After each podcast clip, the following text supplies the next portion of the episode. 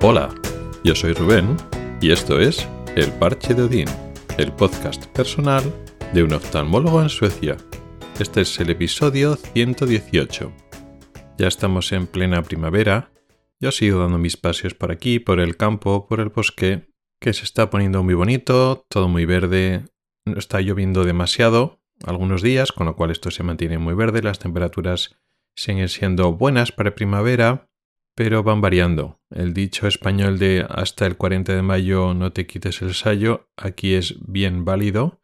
Cuando llevas más o menos una semana como que, ah, pues mira, ya hace ya días que no me cojo el abrigo de invierno, lo mismo ya lo recogemos al armario donde guardamos las cosas de invierno, porque ya estamos utilizando sobre todo la chaqueta de, de primavera, que no son estas eh, chaquetas de entretiempo que usas igual en España, sino son abrigos pero no son tan gordos como los abrigos de invierno de aquí y también pues el gorro, los guantes no los coges. Pues eso, cuando te estás planteando ya guardar ropa de invierno, pues bajan las temperaturas, estás otra vez en torno a 0 grados, menos 1, menos 2 por las mañanas, con lo cual tienes que coger otra vez el abrigo de invierno, con lo cual pues eso, comienzo de primavera, pero algunos días todavía hace algo de frío. Pero mucha luz y cuando es el día claro y no hace mucho frío, en general por el día suele, se suele estar bien, y la naturaleza está muy bonita, la verdad. Están empezando a florecer los árboles y pues, muchos animales. En particular, esta, esta semana en los paseos que he ido dando por el campo, muchas liebres, muy grandes las liebres, y además no tienen tanto miedo de los seres humanos. Se plantan ahí en medio del camino que estás paseando y te miran, y no es que se vayan corriendo, sino que se quedan bastante cerca tuyo. Y aparte, pues muchos patos, muchos cisnes, en fin, la verdad es que es un gusto pasear.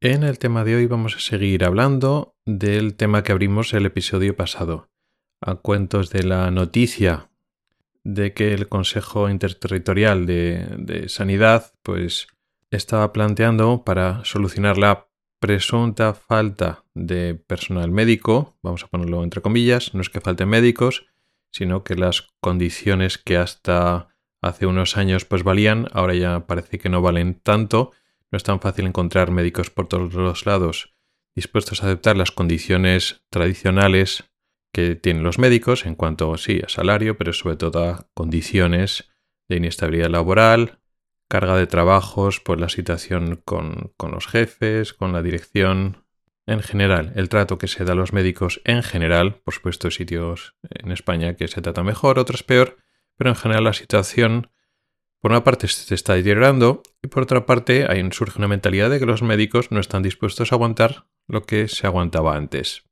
Y una de las soluciones que se planteaban era, digamos, alargar el periodo de residencia, ese periodo que era de cuatro o cinco años, donde los médicos, normalmente recién acabados, pues se formaban en una especialidad, pues alargarlo más o menos el doble, y hablar de siete, ocho años donde los médicos quedan retenidos en el centro de salud, en el hospital donde se están formando. Así tienes a médicos más baratos todavía que los médicos ya especialistas, con una situación laboral aún peor que los médicos especialistas, y que precisamente como necesitan la especialidad, necesitan que le den el título al final de ese periodo de residencia, pues están de alguna manera atados, secuestrados al sistema. Hasta ahora era, digamos, mano de obra barata, que podías explotarla un poco a tu antojo, durante cuatro o cinco años, pues la idea es alargar ese, periodo. Y planteaba en la semana pasada, en el episodio pasado, si bueno, aunque suene mal en algún, por algunos aspectos y que los médicos en general están en contra de esta medida, si no pueden tener algo de razón en el sentido de que los médicos que están formándose gracias al sistema sanitario español, digamos, devuelven en favor y están unos años adicionales más aportando con su trabajo para mantener el sistema que está en crisis. Un poco dando la vuelta a la, situación, y bueno, tiene en cuenta que hay una crisis sanitaria y un poco hay que buscar la forma de solucionarlo. Lancé un poco esa pregunta o esa cuestión a la reflexión para, durante esta semana para luego un poco seguir con el tema hoy. De este tema hemos estado hablando en el grupo de Telegram, ha surgido una conversación interesante y yo me planteo ahora analizar esta situación desde dos puntos de vista. Desde un punto de vista de juicio moral, si lo quieres ver así, es justo, es correcto, es ético que se plantea hacer ese tipo de cosas.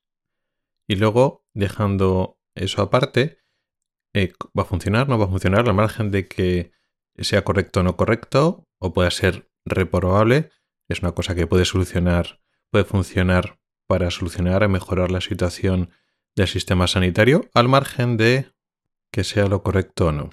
Lo que me ha llamado la atención de la, de la cuestión, margen de que te puedes sentir indignado por lo que pretende obligar a hacer los médicos, es dejando la parte, es que lo que plantean no veo ningún símil, ninguna situación parecida en el mercado laboral.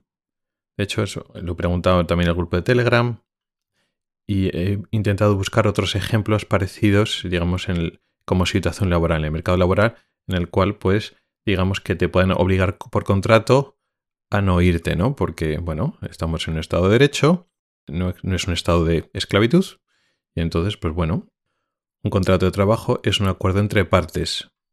Yo sí que tenía conocimiento de los acuerdos de confidencialidad. Una persona que se va a otro trabajo y deja un trabajo puede ser que contenga, información de la empresa a la que está dejando que por una cuestión pues de, competitividad pues no puede contar eh, los secretos o las eh, investigaciones o los proyectos de una empresa a otra empresa o al público, ¿no? Y entonces hay un contrato de confidencialidad que te ata, por decirlo así, pero no te limita tu libertad para trabajar donde quieras.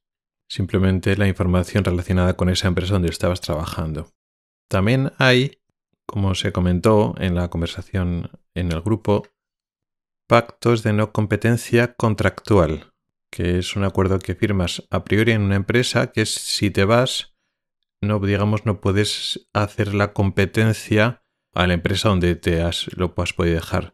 Son periodos de tiempos más breves de lo que están planteando pues digamos los sistemas sanitarios de las comunidades autónomas y también una cosa muy interesante te pagan por ese periodo. Es decir, si tú decides dejar el trabajo o si el contrato por lo que sea, digamos durante ese año o máximo dos años, con lo cual se supone que no puedes trabajar en el mismo sector y en la misma situación geográfica para no, digamos, hacer competencia a la empresa donde te acabas de ir, te pagan por ese tiempo en el cual no puedes hacer esa competencia. Pero eh, esa limitación que te... ambas son contratos relativamente inhabituales, pero bueno, aunque sea del caso, no te limita trabajar en otra cosa y sobre todo no te limita trabajar en lo mismo en otra situación geográfica. Si te vas a otro sitio, pues trabajar de ello, pero no puedes estar, digamos, cerca de esa primera empresa. Y además te compensan económicamente por ese tiempo. Este, este tipo de pacto de no competencia es lo más parecido que podía encontrar navegando por la red de lo que quieren plantear hacer a los trabajadores, a los médicos que tienen que hacer la residencia. Y bueno, tiene un parecido lejano, pero hay diferencias claves. Aquí lo importante es la intencionalidad. La libertad del trabajador es una cosa muy importante y solo se intenta limitar pues de forma muy, muy reducida con un ámbito muy concreto, por el tema de no competencia y para que no hagas competencia cerca de la otra empresa por un periodo limitado y encima te pagan y te compensan por ello. Aquí no se trata de competencia posible, aquí no estamos hablando de hacer la competencia. Y además es que no te limitan en una situación geográfica concreta, el periodo de tiempo que te quieren limitar es pues casi el doble o más, pues si te quieren intentar estar hasta cuatro años más, pues es más del doble que la duración máxima de estos contratos de no competencia que existen. No te compensan por ello, y si te quieres ir a ejercer a otro sitio se aplica igual, porque realmente el contrato o la perversión, si lo queremos ver así, el truco que tienen es que no es que en el contrato digan que no te puedes ir tú, puedes acabar un trabajo cuando quieras, incluido lo que quieren hacer de que alargar la residencia eh, ocho años, ¿no? Es realmente es, un, es mucho más, es un poco más útil, no mucho, pero es más útil, pero es un truco legal en el cual no te obligan, pero en la práctica es como si te obligaran. Tú te puedes ir si quieres, pero entonces no te el título, lo cual no tiene mucho sentido. Ya en la propuesta te dicen, no, claro, sí, la residencia se sigue acabando pues a los 3 o a los 4 o a los 5 años, a los 4 o 5 años, tú ya te has formado, con lo cual tú ya tienes los conocimientos para ser especialista. Y los siguientes años vas a trabajar como especialista, pero no te dan el título de especialista. Ese es el chantaje. Te retiene el título de especialista y entonces si tú te quieres ir, tú te puedes ir, pero no tienes el título de especialista, como no puedes, no puedes trabajar. Imagínate que quieres hacer, pues como yo en su momento, oftalmología. Pues a los cuatro años ya se acaba de oftalmología. Ya tienes las competencias y la experiencia para ser oftalmólogo ya puedes trabajar autónomamente como oftalmólogo. Y entonces ya a partir del cuarto año de ese periodo de residencia, a todos los efectos trabajas como un especialista adjunto con las responsabilidades y la independencia, etcétera, de un adjunto. No es que te impidan irte, te puedes ir si quieres, al cuarto, quinto o sexto año, pero si te vas, no tienes el título de oftalmólogo, con lo cual no puedes trabajar de oftalmólogo en otro sitio, aunque en la práctica tú estás trabajando ya de oftalmólogo en el sitio donde estás, en calidad residente. Entonces es un poco el chantaje. Te tienes que estar cuatro años más y no puedes decir que no a lo que te digamos, a las condiciones, no tienes libertad de decir trabajar en otro lado porque te tenemos retenido con un título que sin él tú no puedes ejercer. Con lo cual en la práctica te retienen. Yo creo que esta argucia va en contra de los principios fundamentales de cómo se rige el derecho laboral.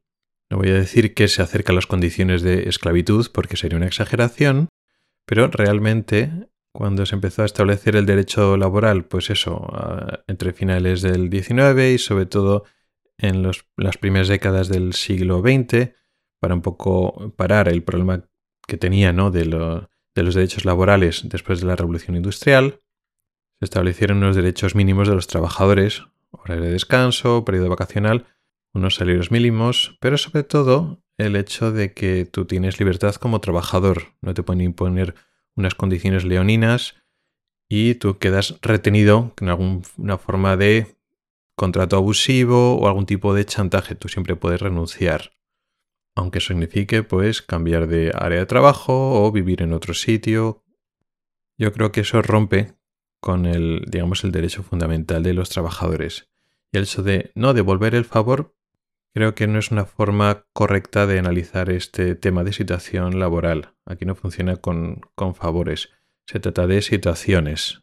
Evidentemente que el trabajador, en este caso el médico en formación, el residente, necesita una estructura de centros de salud, hospitales, médicos que le enseñen.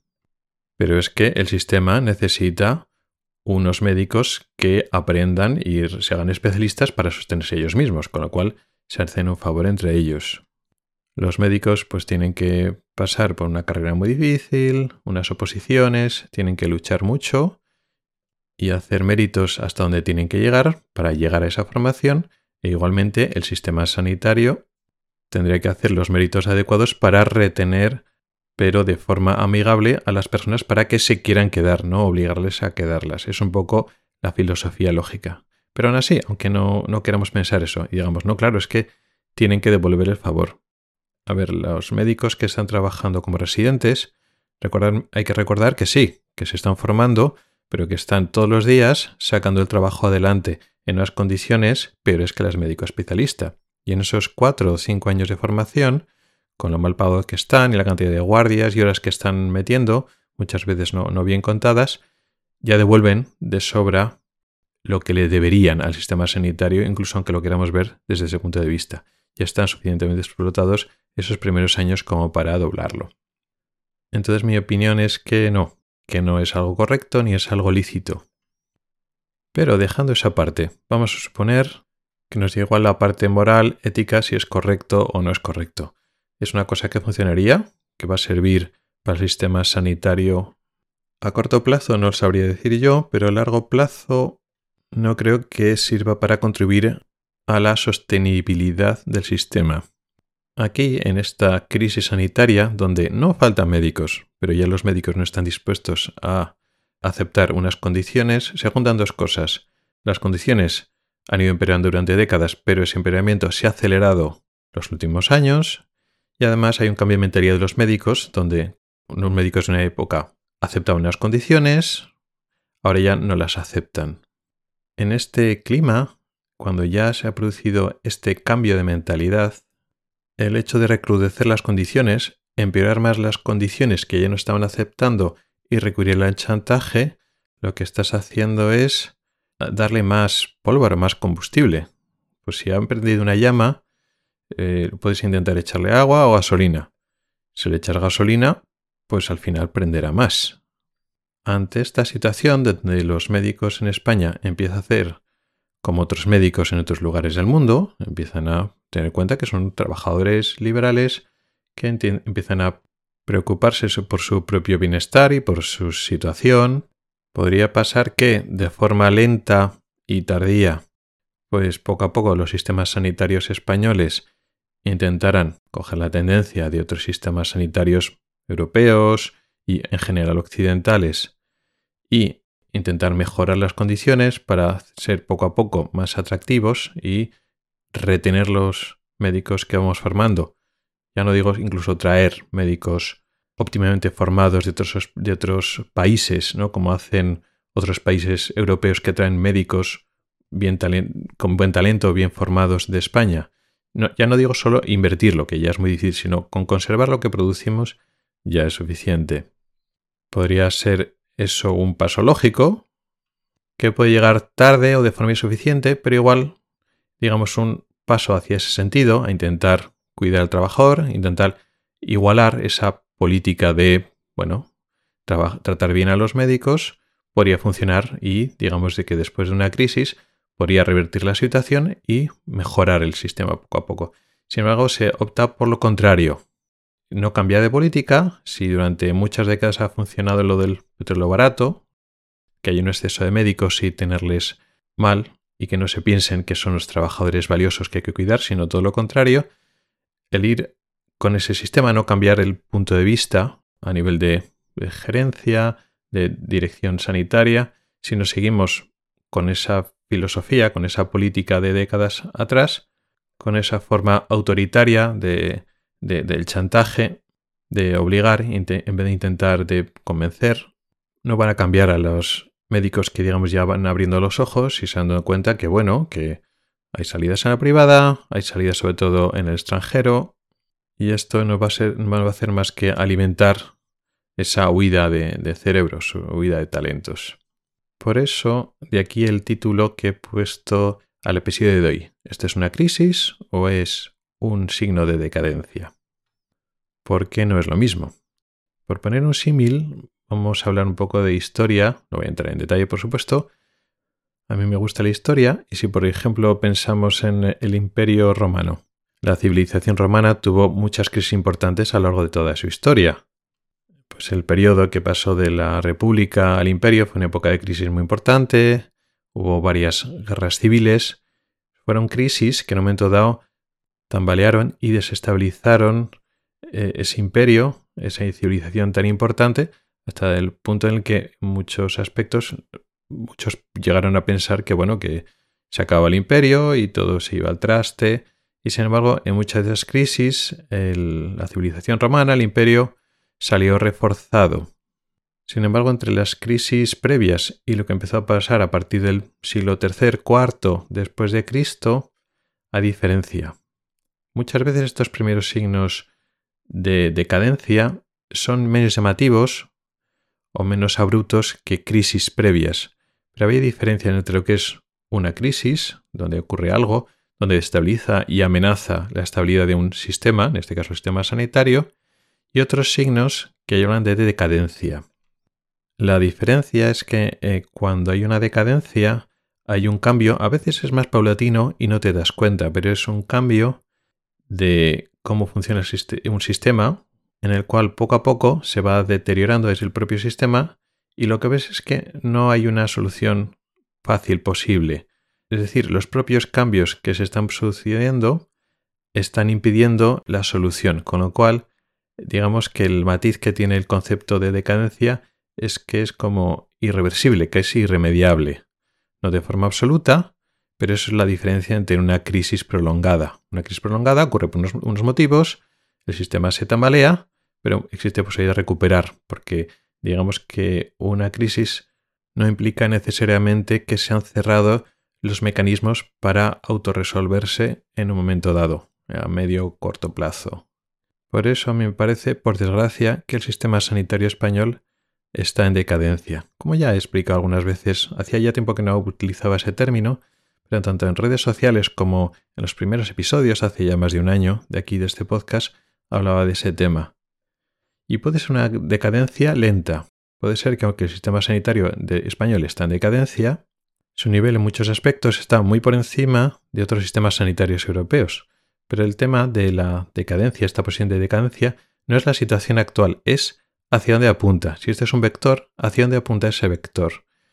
Y en el caso del sistema sanitario español, ese vector está apuntando hacia abajo y parece irremediable. Y este tipo de noticias no hace más que confirmar mi punto de vista. Al margen de que luego no se lleve a cabo, al fin y al cabo no se deja de ser una propuesta, una idea que se lanza al aire igual se quede nada, pero te está hablando de la mentalidad de los gestores sanitarios que tiene España. Ya no estoy hablando de ideas políticas de izquierdas o derechas, porque todos los gestores sanitarios de todos los colores políticos están haciendo lo mismo. No están de acuerdo de realizar cambios para hacer atractivo para los trabajadores quedarse en el sistema sanitario. Solo van a recurrir a leyes que retengan obligando a la gente a quedarse en unas situaciones que son cada vez peor. Esto me apena mucho. No me puede dar igual, no puedo decir, ah, bueno, como yo ahora yo trabajo y vivo en Suecia, me da igual lo que pase en España. Evidentemente no. No solo porque mi familia y mis amigos están allí, sino y aparte porque eventualmente, quién sabe si más adelante, yo que sé, cuando me jubile, pues quiera volver a vivir en España y de forma egoísta me interesa que el sistema sanitario funcione.